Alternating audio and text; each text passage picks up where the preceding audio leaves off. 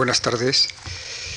Vamos a seguir hoy el hilo de lo que yo el martes llamaba la música razonada, es decir, una palabra, una palabra sabia, una palabra concorde, por utilizar la expresión de Fray Luis, y a seguir un poco también los hilos del tema general que nos hemos propuesto, los hilos de la poesía y los hilos de la vida, que hoy están fundidos en la obra de una autora que no es precisamente un, poeta, ¿no? pero que eh, ella ha hecho de la poesía y más concretamente de, la razón poética, pues la, razón de su vida. Eh, no sé por qué al comenzar a hablar de, de nuevo sobre María Zambrano, y precisamente en estas fechas en que más o menos celebramos el primer aniversario de su muerte, me viene a la memoria una frase de Rilke, la obra de arte es de una absoluta soledad. Y acaso sea porque dentro del panorama de nuestras letras, la obra de María Zambrano sigue siendo excepcional por marginal, en cierta medida marginal, entre otras razones acaso porque ella no se adaptaba o no sabía adaptarse a la atmósfera en que lo literario suele debatirse en nuestros días.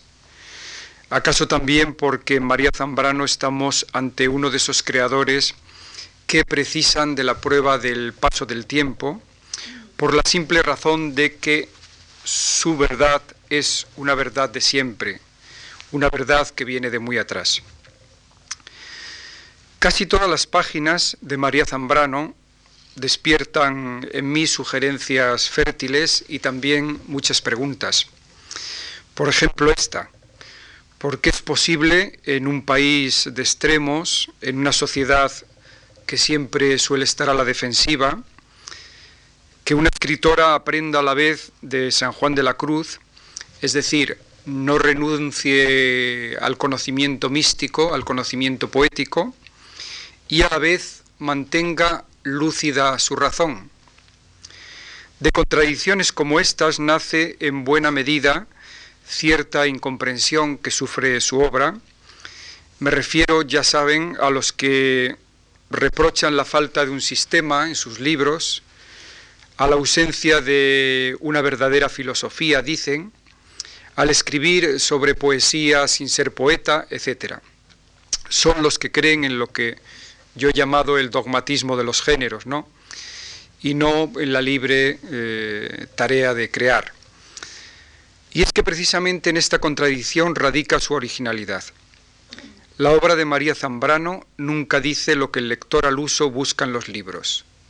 Nunca es sectaria, nunca está contra algo, ni es de fácil aproximación. De ahí el hecho de que la suya sea una labor ejemplar por su carácter interdisciplinar. También se ha hablado mucho de la maravillosa fusión, y de ello voy a decir luego algo, que en su obra se da entre poesía y pensamiento. No hay que olvidar tampoco eh, no hay que olvidar tampoco una persona que utiliza, utiliza sutilmente la razón, su proximidad a una religiosidad universalizada. Me refiero a que, como afirmaba el pasado martes al hablar de Fray Luis de León, en María Zambrano, en cierto grado, podemos encontrarnos con un misticismo de las luces, con una mística universalizada, y que consecuentemente la música que emana de su prosa es también, como comencé diciendo, una música razonada. María Zambrano ha hablado en sus declaraciones del carácter iniciático de otros autores que ella amó, de los poetas y pensadores que para ella fueron ejemplares en el tiempo. En nuestros días es muy difícil aceptar sin prejuicios, sin reservas, esta postura selectiva eh, pasional a veces frente al conocimiento y al arte. Pero María Zambrano parece haber estado siempre empeñada, a costa de lo que fuera, en que su palabra fuera palabra nueva, palabra en el tiempo, y no palabra de su tiempo. Aunque tampoco esto es del todo cierto, pues no nos olvidamos de testimonios muy directos, estremecedores, como el que nos dio en su libro Los intelectuales en el drama de España, y no en vano la propia vida y el mensaje de Antonio Machado, autor tan cercano a sus vivencias en Segovia, pesa mucho tanto en su formación como en su memoria. Así es curioso, San Juan de la Cruz, Antonio Machado, María Zambrano, tres vidas cruzándose significativamente en el mismo espacio segoviano, buscando quizá una misma verdad por caminos diversos. La obra de arte, como decía Rilke, es de una absoluta soledad. Al pensar de nuevo en esta frase, me viene a la memoria la imagen de María Zambrano tras el balcón de su casa, frente a la luz última del ocaso madrileño, una vida para la soledad y la contemplación de la luz, la simple luz que comunica el dolor de sentirse consciente al final de la vida solo nos queda ese acto de fe para la luz, es decir, para lo que este símbolo de siempre significa, lo que nos trasciende, lo que está más allá. Así que la vida de María Zambrano es una vida en esos límites de abstracción y exigencia que la soledad impone. En el bosque o en la ciudad, en el extranjero o en su país, en el sofocante verano cubano en el que escribe el hombre y lo divino, o en estos últimos atardeceres madrileños cerca del retiro, su vida se nutre de las contrariedades de su tiempo y de su radical manera de ser. Ella fue como debió ser, como se había impuesto, como se había, lo había impuesto su vocación, su llamada, y todo lo demás era un poco secundario.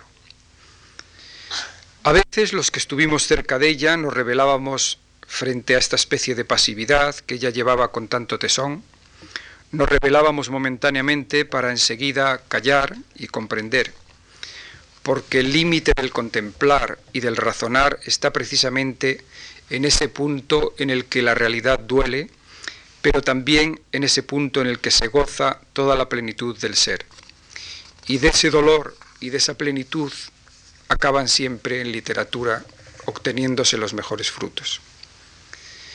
No existe quizá dolor psicológico más agudo que el de vivir en lucidez, ni mayor pesadumbre, como recordaba Rubén Darío, que la vida consciente. Porque escribir, nos dice María Zambrano en Nación Saber sobre el Alma, es defender la soledad en que se está y se escribe para estar libres por siempre.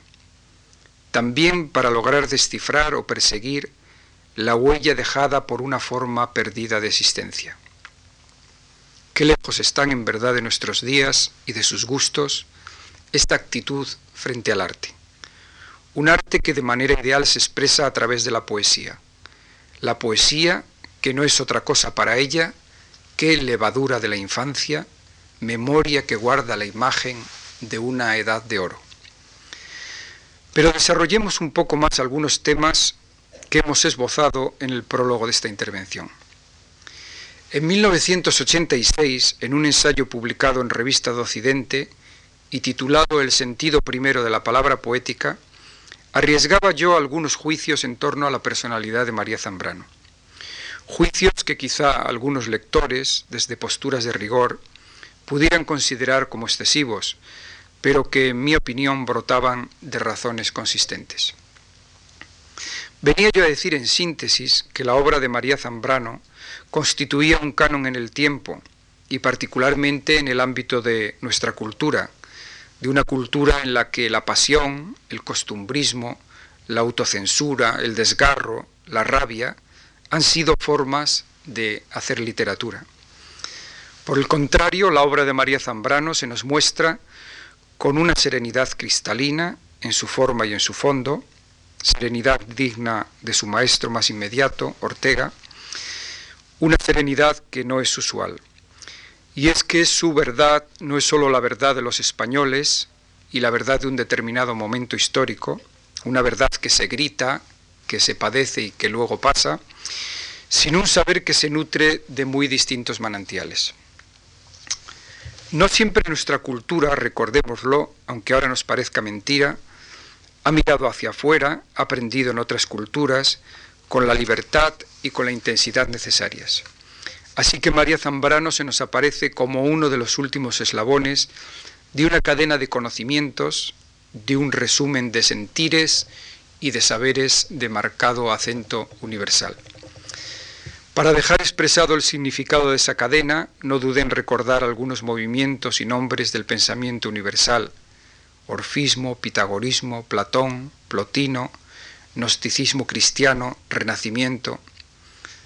Pueden también apreciar cómo aquí vuelve a asomar ese tipo de saberes que ya entramaba mi conferencia del martes pasado y que en cierta medida entramará las dos de la semana que viene. María Zambrano podía ser, pues, uno de los últimos eslabones de un saber que no tiene fronteras, que se esfuerza por fundir poesía y reflexión de una manera tan certera como musical. Y al recoger el calificativo de música me estoy refiriendo a una determinada forma de ser, a la palabra que los labios pronuncian y que al pronunciarla es respirada.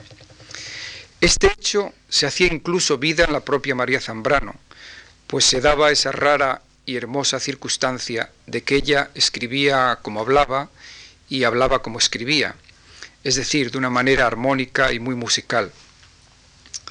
Palabra, ritmo, respiración, ya tenemos determinada en síntesis la entraña del poema, el ser esencial de la poesía. Las almas respiran en la armonía, respiran en el ritmo, había escrito ella. ¿Y qué ritmo es este, sino el ritmo del verso, el ritmo de la palabra que se aspira, de la palabra que inspira, en definitiva de la palabra inspirada, que es la palabra poética por excelencia? Esta autora, que en apariencia ha comenzado haciendo pensamiento, ha tenido que distinguirse por fuerza de los pensadores de su tiempo, y concretamente de sus propios maestros. En esta diferencia está a mi entender su originalidad y a veces también su condena. El pensamiento español de comienzos de siglo tiene muchos puntos en común con el de ella, pero también son profundas las disonancias. La razón poética por la que ella apuesta desde su primera juventud resalta su originalidad y acrecienta en nuestros días el interés por su obra, especialmente entre los poetas. No es raro por ello que una parte de la poesía última, en tiempos de racionalismos, de pensamientos pobres, haya puesto con naturalidad sus ojos en la obra de María Zambrano. Siempre han sido malos los tiempos para la lírica, pero sabemos que de Homero a nuestros días la palabra poética ha sido algo consustancial al ser humano. La poesía es una gran razón de ser, una vía más de conocimiento que en modo alguno debemos enfrentar a la filosofía o a otras formas del conocimiento. Por eso, cuando se ironiza sobre la poesía o cuando se arremete contra ella, no está mal volver a los faros que entreabren las sombras, a las personas que en nuestros días creen en ellas, creen en ella, en la poesía, como verdadero fundamento del ser, sean o no sean estas personas poetas. No es fácil escapar a la llamada interior, a la propia voz, al propio destino. De aquí que María Zambrano haya buscado en sus libros un nuevo tono para una melodía muy antigua y que en consecuencia, al hablar de ella, se hable de disidencia y se hable de heterodoxia. Ella misma a través de una anécdota nos ha desvelado la clave, la raíz de la nueva dirección que ella va a emprender.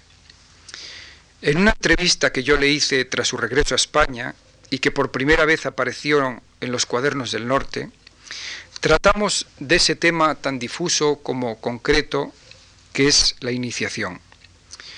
Fue una conversación aquella que tuvimos que interrumpir por el cansancio, por la fatiga que preludiaba el fin de la escritora.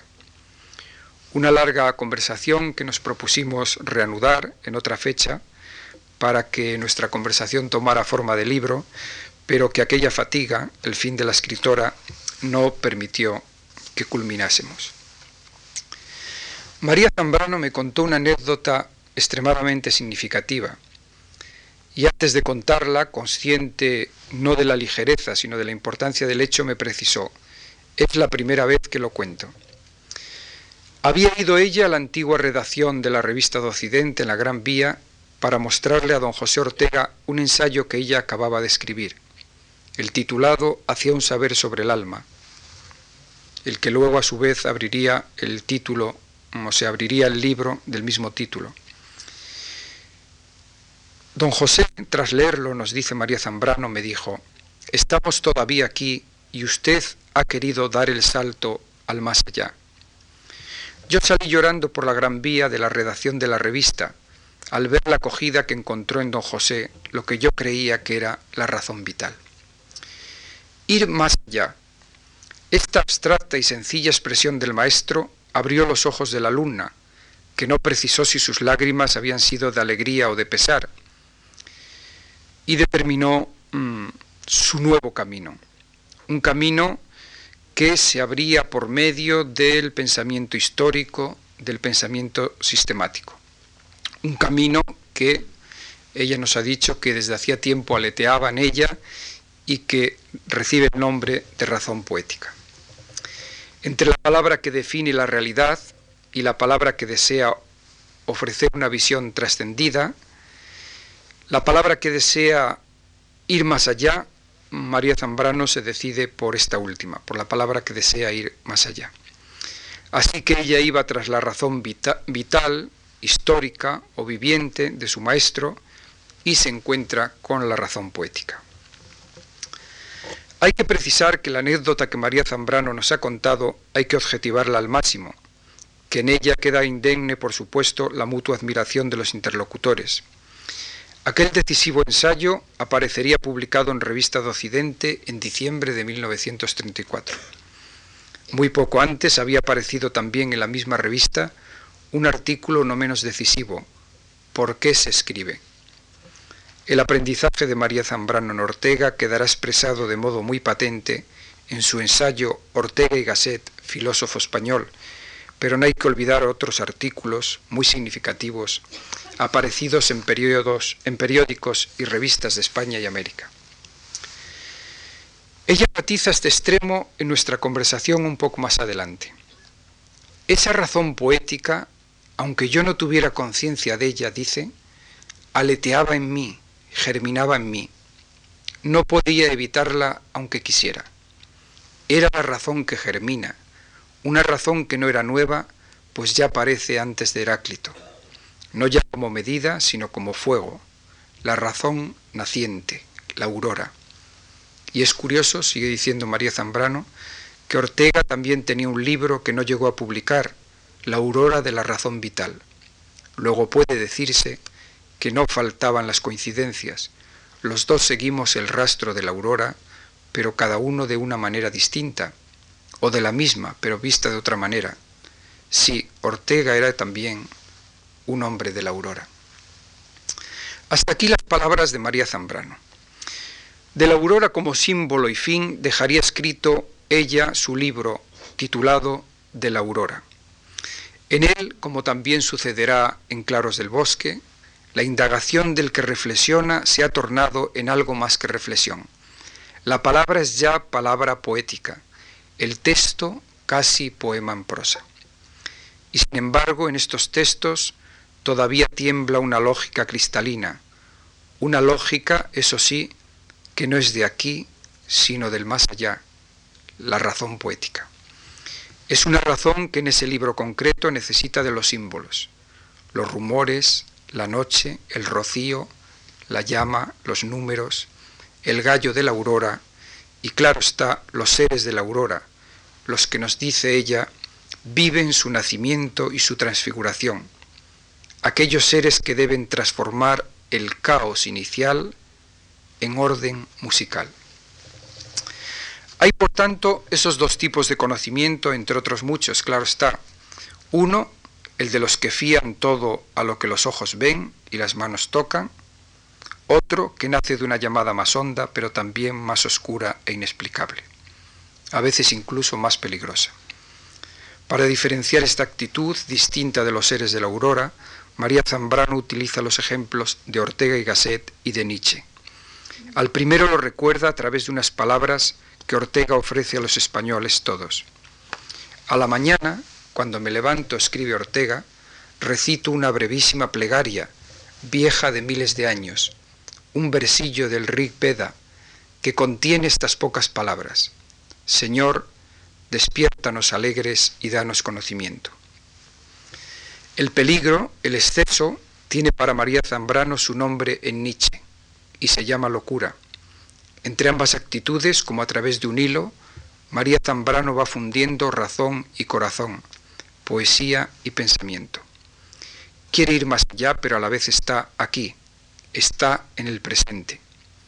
Avanzaban los años 30 y va a estar muy cerca de la realidad dolorosa de aquellos días. Ya desde su primera juventud, María Zambrano había topado con lo que ella ha llamado los absolutos impenetrables. Ella veía que existían zonas de conocimiento en donde la razón no podía penetrar, pero también sabía que no por ello el hombre tenía que renunciar a desvelar esas zonas, a una ansia de sentir en el más alto grado de conciencia. Todo ello lo veía reafirmado en con una frase que no era precisamente suya. Existen razones del corazón que la razón no comprende. Había también en aquellos primeros años 30, muy vivos políticamente, muy convulsionados, otra idea en la que María Zambrano comienza a creer. En tiempos en que una nueva sociedad parece comenzar a fermentar en España, ella reconoce, sin embargo, que no servía para la política, que desconfiaba del tiempo social e histórico, a pesar de los testimonios que va a dejarnos sobre este mismo tiempo, y que otro tiempo elegido por lo superior, por el espíritu, atraía su atención. Así que desde muy pronto María Zambrano comienza a dudar, incluso no recuerda que en aquellos mismos años por tres veces estuvo a punto de abandonar la filosofía. Signo ha sido de mi vida, ha escrito, el someterme a la prueba de la renuncia a la filosofía. No vienen sin duda estas dudas, este afán de renuncia de la anécdota que atrás hemos recogido, de su temprano afán de evolución, de remontar la razón para indagar en lo interior.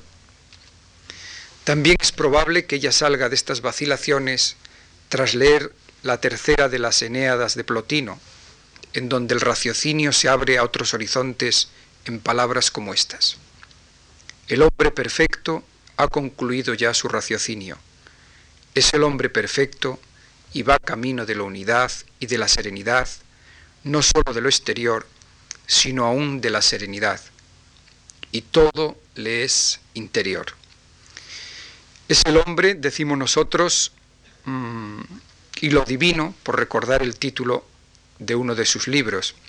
Y es significativo recordarlo porque en uno de sus prólogos ella nos dice que quizá este título, El hombre y lo divino, podría dársele, podría aplicársele al conjunto de toda su obra, de todos sus libros. Para hacer luz sobre su renuncia a la política como ejercicio, tenemos que echar mano de otra anécdota. Don Luis Jiménez de Asúa, catedrático en aquellos años de Derecho Penal, le ofrece a María Zambrano en las elecciones que traerían la Segunda República un escaño en el Parlamento español. Ella dice que no. Ve muy claro que debe sortear en tan difícil travesía las circunstancias históricas. Y debe hacerlo, nos dice, de una manera platónica. Para ello tendrá que atender también a las razones del corazón, a las razones del más allá. Y pienso aquí, entre paréntesis, apresuradamente, si esta necesidad de abordar platónicamente la realidad de María Zambrano, de sembrar de platonismo lo político, no tendrá algo o mucho que ver con lo que Antonio Machado nos dijo por boca de Mairena. Yo me considero un republicano platónico. Por tanto, desde muy temprana edad, la, la, autora del hombre y lo divino delimita el campo de su acción, duda, renuncia, va de la razón a lo interior, tiende hacia la pasividad de signo místico, aunque ella puntualizará muy bien este afán de, mm, de pasividad, de quietud, al decirnos, cuanto más pasiva, más ardiente, cuanto más abandonada, más activa. Así que lo misterioso, otra vez como sinónimo de lo que está más allá, penetra en su vida. También ella cree que debe buscarse, deben buscarse otros caminos para que se haga verdad el dicho de Jung. Nada oculto puede deducirse por raciocinio. Escoger esa vía en unos días en que se erizaba la vida social de su país y se dividían las pasiones constituye en verdad una tensa prueba. Por el tono y el contenido de cuanto hasta aquí hemos venido diciendo, estamos en condiciones de afirmar que lo que María Zambrano persigue con esta actitud es una palabra esencial, una palabra que a la vez testimonie sobre la realidad presente, pero que a la vez sacie eh, la sed de ser mm, y sacie también la sed de saber más, de ir más allá. Una palabra que en definitiva conduzca a una esperanza más grande. Para ello la escritura tiene que abrir secretos. La palabra de María Zambrano será esencial gracias a una gran perfección formal y también a un contenido que resumirá unidades de saber esencial. Y aquí otra vez nos encontramos con los símbolos, con los de siempre, que el autor inspirado de cada época interpreta y revela. Ella necesita de los símbolos porque estos, nos dice, son el lenguaje de los misterios. Esos símbolos que yo he recogido con ocasión del volumen que la editorial Antropos le dedicó a María Zambrano al concederse el premio Nobel, símbolos ahora no subordinados a ese instante de la aurora, sino símbolos de siempre, como el amor, la noche, el sueño, el bosque, lo sagrado, la música, los números, la nada, las ruinas, la naturaleza, el delirio, el tiempo, el alma, la luz y por supuesto la poesía. A través de todos estos signos y de cada uno de estos símbolos se podría valorar extensamente la obra de María Zambrano. Pero todo creador que prueba la perfección y la verdad sabe que detrás le espera otra cosa, un símbolo que no hemos citado, el del silencio, porque también a veces el silencio es saber que está más allá del saber.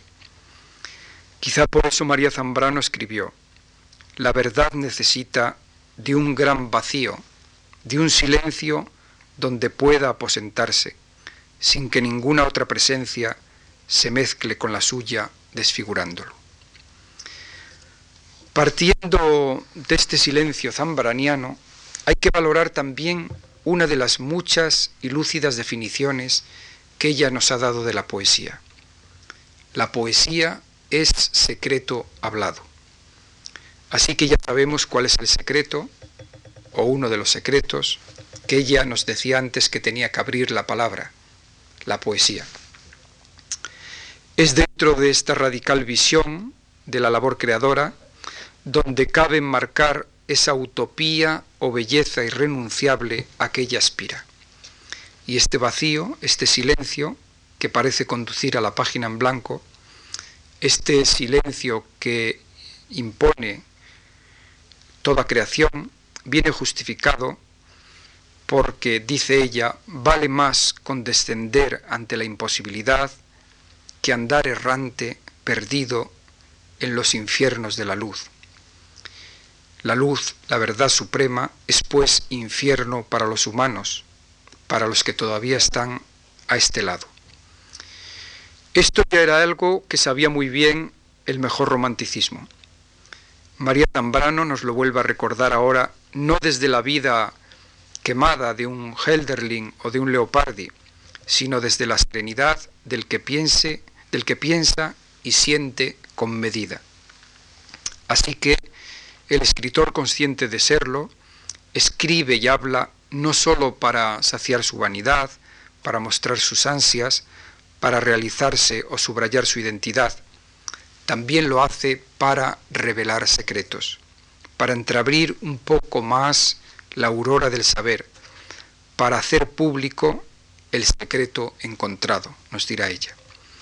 Ese secreto encontrado no es otra cosa, como decimos, que la palabra poética, la palabra nueva.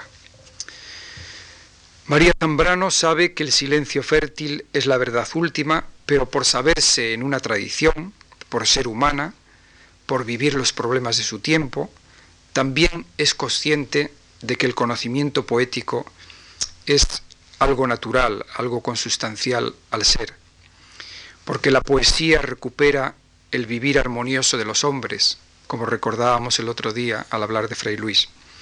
El hombre no puede vivir sin esa palabra que proporcionándole música y armonía revela al mismo tiempo verdades. El hombre goza con el canto y pone en orden el mundo con la razón, pero no siempre ha sido fácil fundir ambas sensaciones, corazón y razón, ebriedad y realidad. De aquí esa lucidez que le ha sido concedida a muy pocos, de fundir sueño y razón, poesía y pensamiento.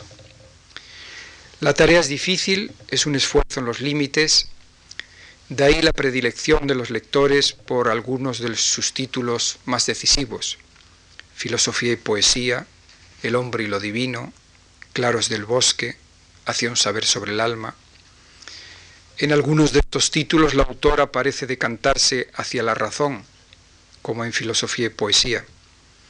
En otros, como ya señalé antes, Claros del bosque, de la aurora o La tumba de Antígona, nos da la sensación de que la autora parece tender hacia el poema en prosa. ¿Acaso simplemente porque estos textos, estos libros, eh, tienen más una atmósfera, son más atmosféricos que los otros? En fin, en el pensamiento vivo de Séneca, en la agonía de Europa, la España de Galdós o España, sueño y verdad, el ensayo es solo ensayo, reflexión al hilo de lo real, aunque siempre brille en todos los libros de esta autora esa pureza de lenguaje tan próxima a lo poético. Tampoco podemos aproximarnos a los aspectos poéticos de la obra de María Zambrano sin decir de una manera literal todo lo que para ella significa la poesía. Para definir este concepto nos basta con resumir en cuatro puntos algunas de las ideas más esenciales que ella ha dejado expresadas en filosofía y poesía. Primero, la poesía es algo que deshace la historia, la desvive hacia el ensueño primitivo donde el hombre ha sido arrojado.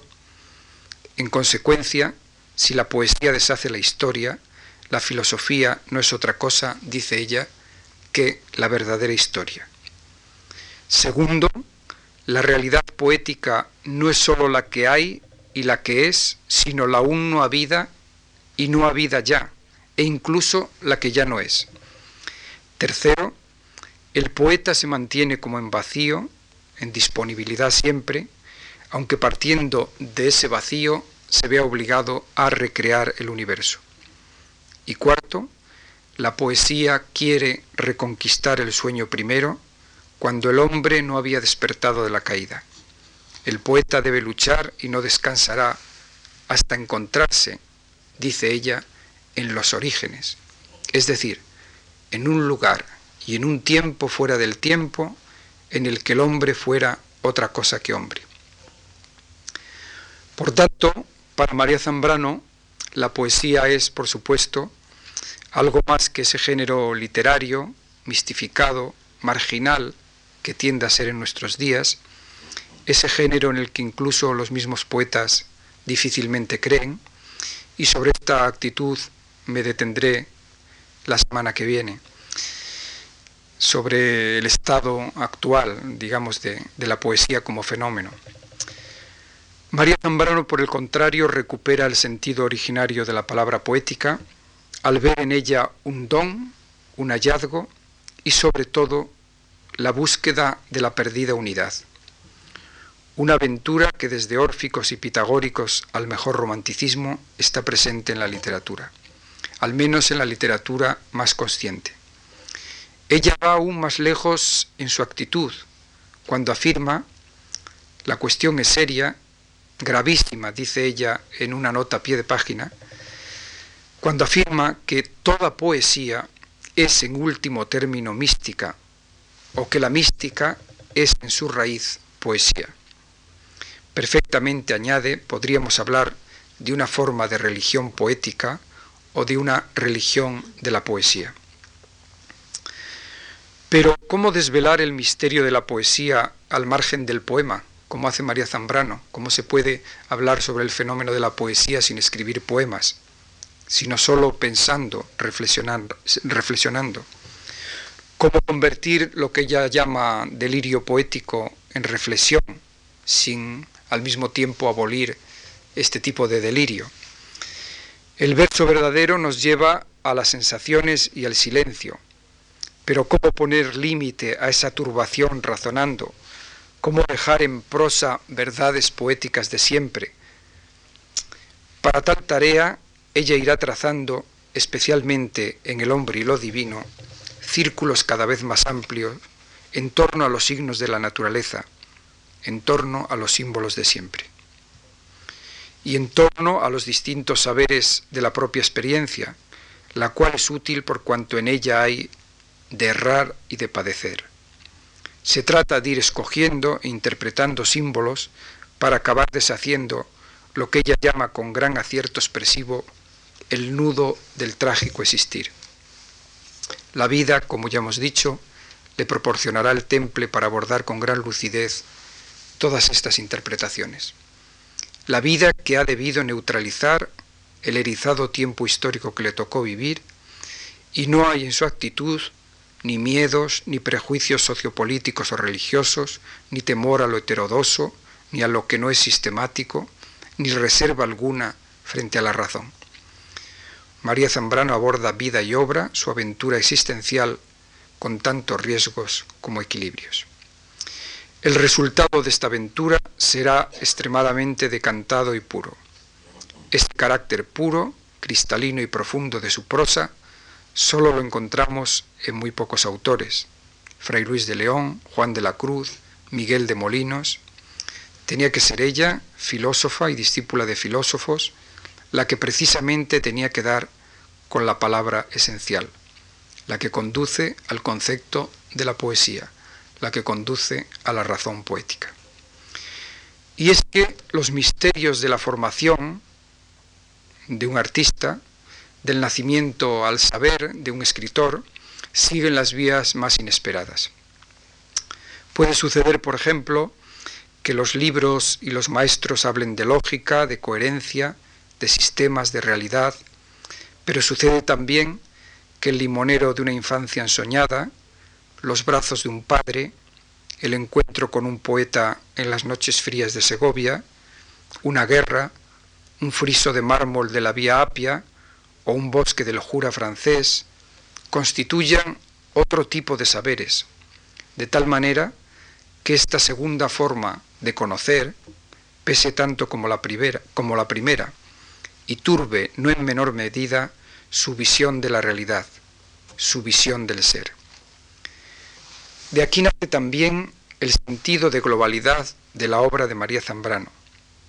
Por ese sentido podemos decir que la palabra poética deviene en ella filosofía y la pensadora que hay en ella se convierte en la mejor amiga e intérprete de la labor de los poetas. La identificación con lo grande y lo bello se hará patente en la relación de María Zambrano con Antonio Machado, y se materializará expresamente en una carta que éste le escribe desde Rocafort, en Valencia, el 22 de diciembre de 1937. Hace algunas noches, escribe Antonio Machado, soñé que nos encontrábamos otra vez en Segovia.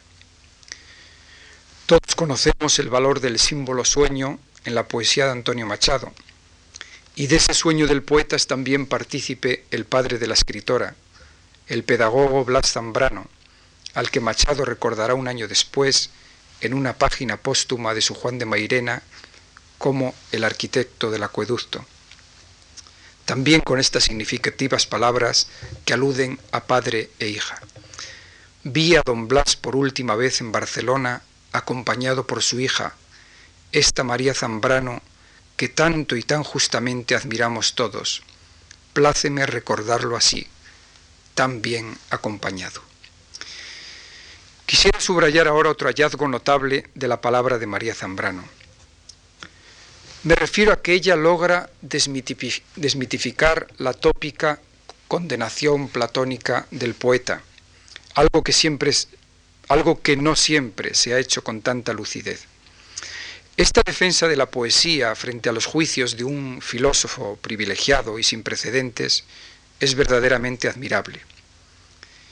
Platón, escribe María Zambrano, como Ulises ante las sirenas, tiene que taparse los oídos para no escuchar su música, pues si la escuchara ya no volvería a escuchar ninguna otra. Y añade, Platón el divino tiene que cerrarse a toda justificación del poeta y por ello debe alejarlo de su república, porque si le diese entrada, ¿qué iba a hacer él, Platón, sino poesía? Qué fácilmente ha sido resuelta a nuestro entender con sencillas palabras la vieja polémica entre filosofía y poesía y esa condenación de la poesía por un genio como Platón Qué aclarada queda la tan precipitada como inexplicable expulsión del poeta de una república de ideas, y qué absurdo el ver un peligro en el ritmo de la palabra, en el ritmo de la palabra que todavía quiere ir más allá, en la poesía en la que, sí, digamos ya la palabra, siempre hay una inspiración. Esa inspiración en la que, por cierto, el propio Platón todavía creía en uno de sus primeros diálogos, aquella misma privilegiada inspiración que según él comunicaba el saber de los dioses con el saber, con el saber de los humanos, y que ya recordamos también el martes pasado. Al escribir posiblemente ese temprano diálogo, Platón todavía era joven y sabía del entusiasmo, y no veía todavía en la poesía un peligro para el Estado.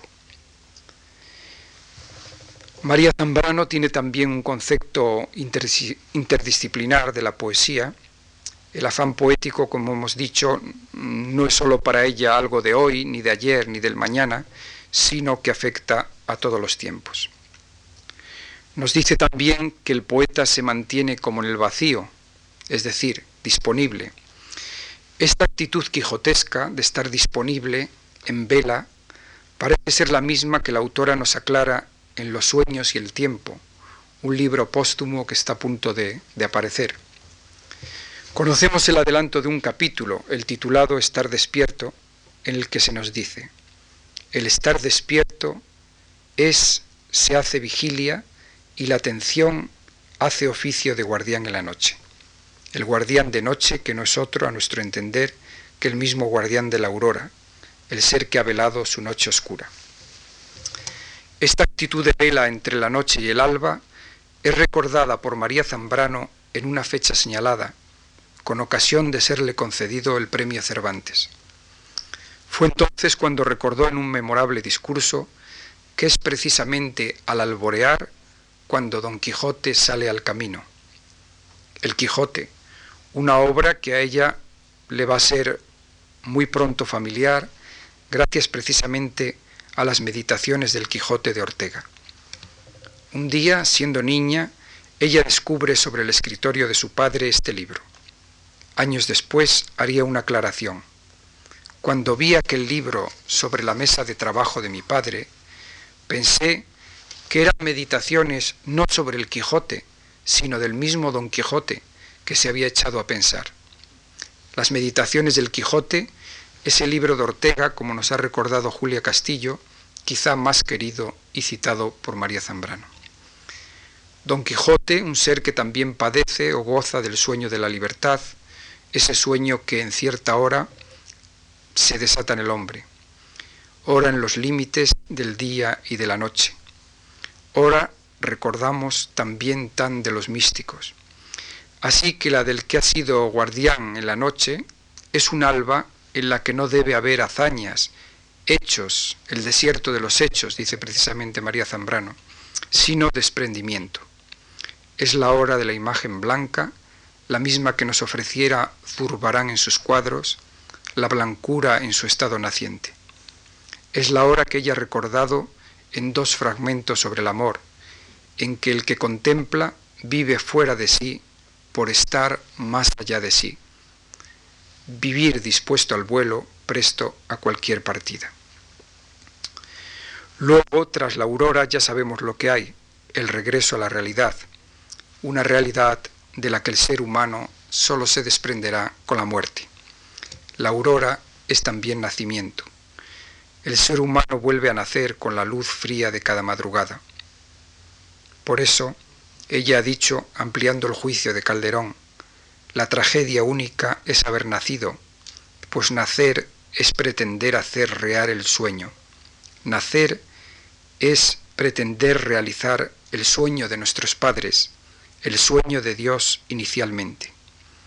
Quizá Dios soñó con una criatura su predilecta, quizá el universo no sueña.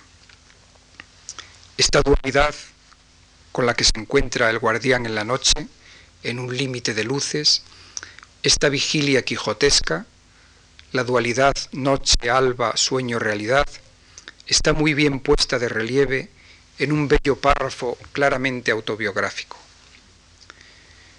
La noche, escribe, siempre la había esperado. Desde niña le pasaba así. Se despertaba lenta, trabajosamente, siempre sentía que no podía con el día que llegaba. Violentamente, como cuchilladas, se le iban entrando en el cerebro algunas tareas que le esperaban. Tendría que comer, tendría que hacerse mil veces la lazada de la cinta de los zapatos y pasar delante de aquella niña hambrienta a la que no podía traer a casa. Aquí, tras la aurora, María Zambrano se ha topado con la vida, con el desierto de los hechos. Llegó el alba, llegó la dura realidad y hay que esperar de nuevo otra noche, la noche que será de nuevo la ilusión de entrar en un secreto. Así que poeta, la del poeta, es una lucha tensa con el tiempo y sus circunstancias, una lucha constante dirigida a la recuperación o reconquista del sueño primero. Pero hay un momento para el que persigue la poesía la palabra esencial en que es obligada la síntesis y el resumen.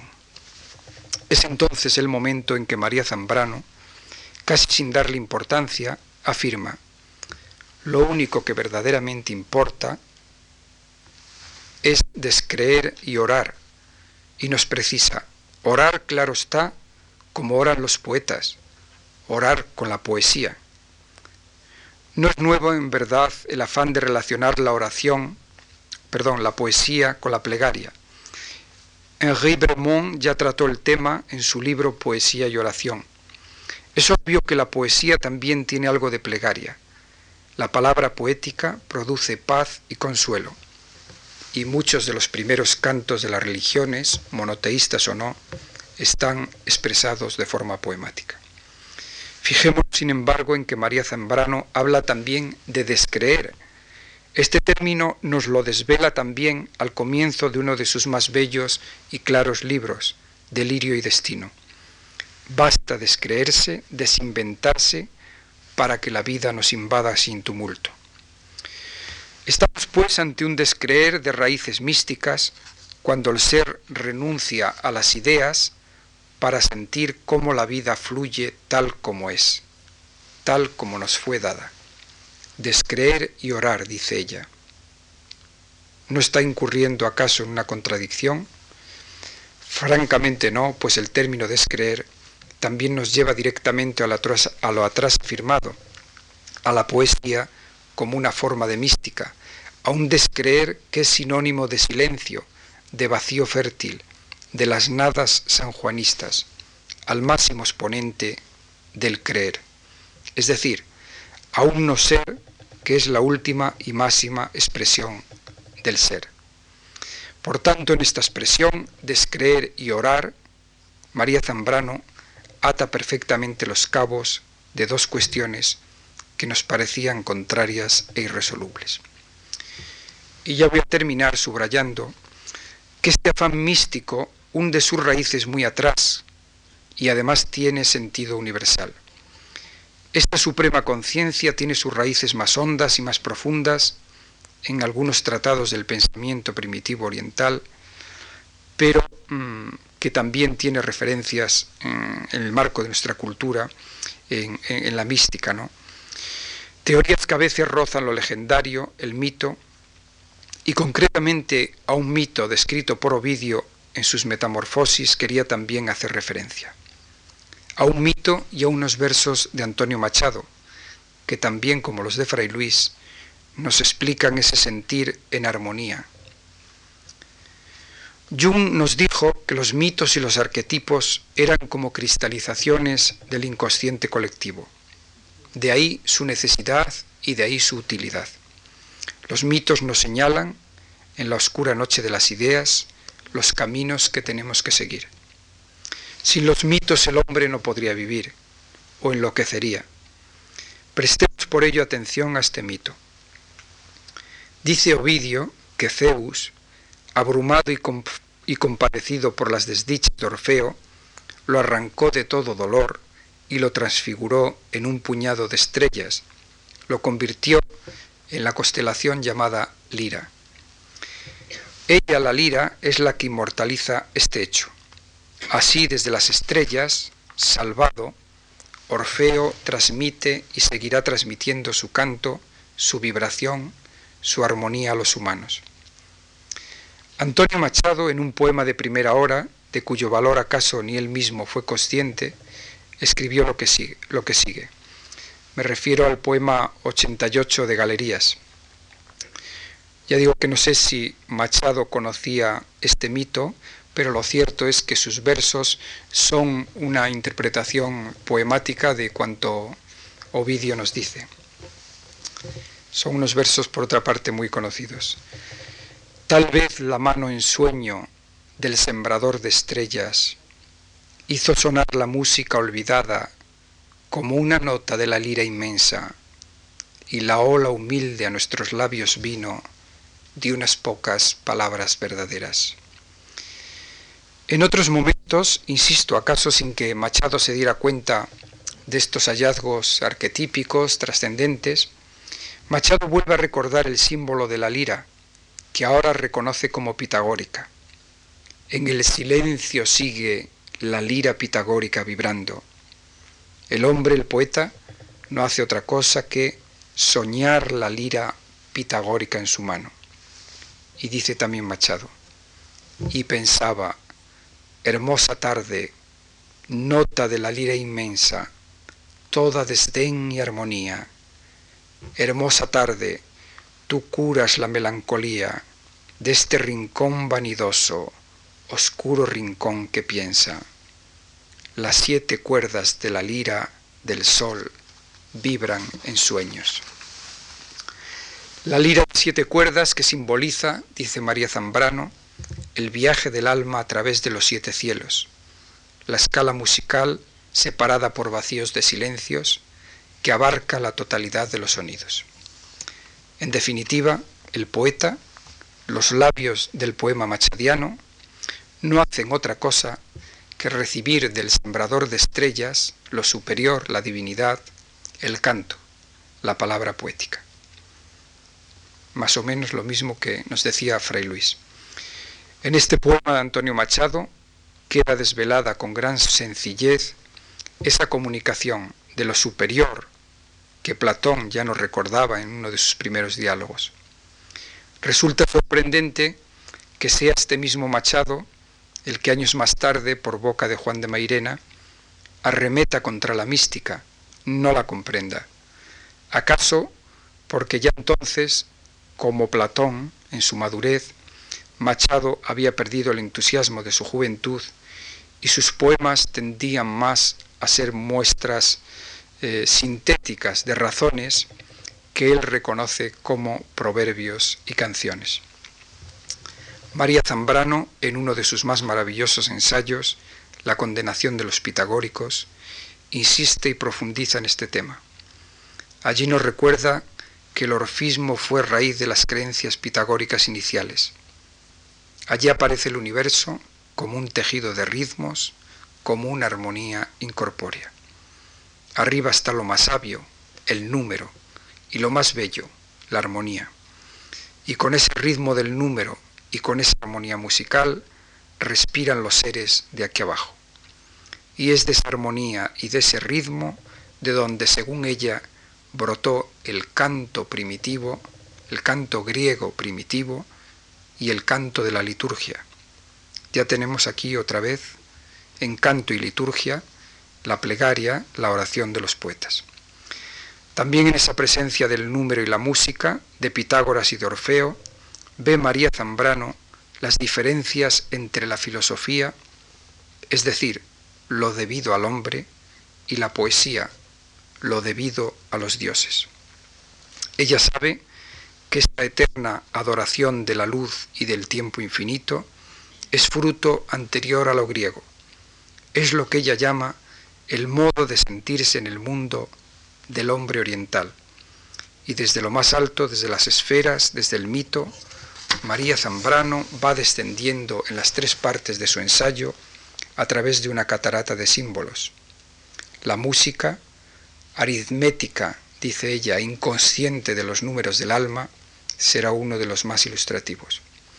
Y ella desciende hacia lo terrestre para reconocer que hoy todavía se condena esta actitud frente al todo, esta actitud de los que desean estar fuera de sí y que lo están porque quieren fundirse con el todo. Así que la palabra de María Zambrano, la palabra esencial a la que yo he querido aproximarme hoy, la que razona y a la vez apresa la poesía, está en la órbita de lo que vibra, de lo que templa y de lo que proporciona armonía. No sabemos cuándo ni cómo María Zambrano supo de esa onda que emitió el sembrador de estrellas. ¿Acaso fue en aquel primer momento de su infancia, lleno de inconsciencia, en que ella subía en brazos de su padre hasta las olorosas ramas de un limonero. Solo sabemos que ella conoció esa ola y supo transmitirla como Fray Luis quería, con el número y con la consonancia de vida, con la razón y el corazón, con una palabra que no quiere saber del rigor de los géneros ni de la sequedad de los sistemas filosóficos, una palabra que no quiere ser nombrada ni como poesía ni como prosa, aunque la autora apueste en su estilo por ambas. ¿Acaso solo estamos frente a aquella palabra en el tiempo, esencial también, de que nos hablara su amigo, el poeta de las inolvidables noches segovianas, Antonio Machado, o ante aquella otra palabra que, como nos recordara Lezama Lima en su poema titulado María Zambrano, aquella palabra que siempre retorna como una luz temblorosa. Muchas gracias.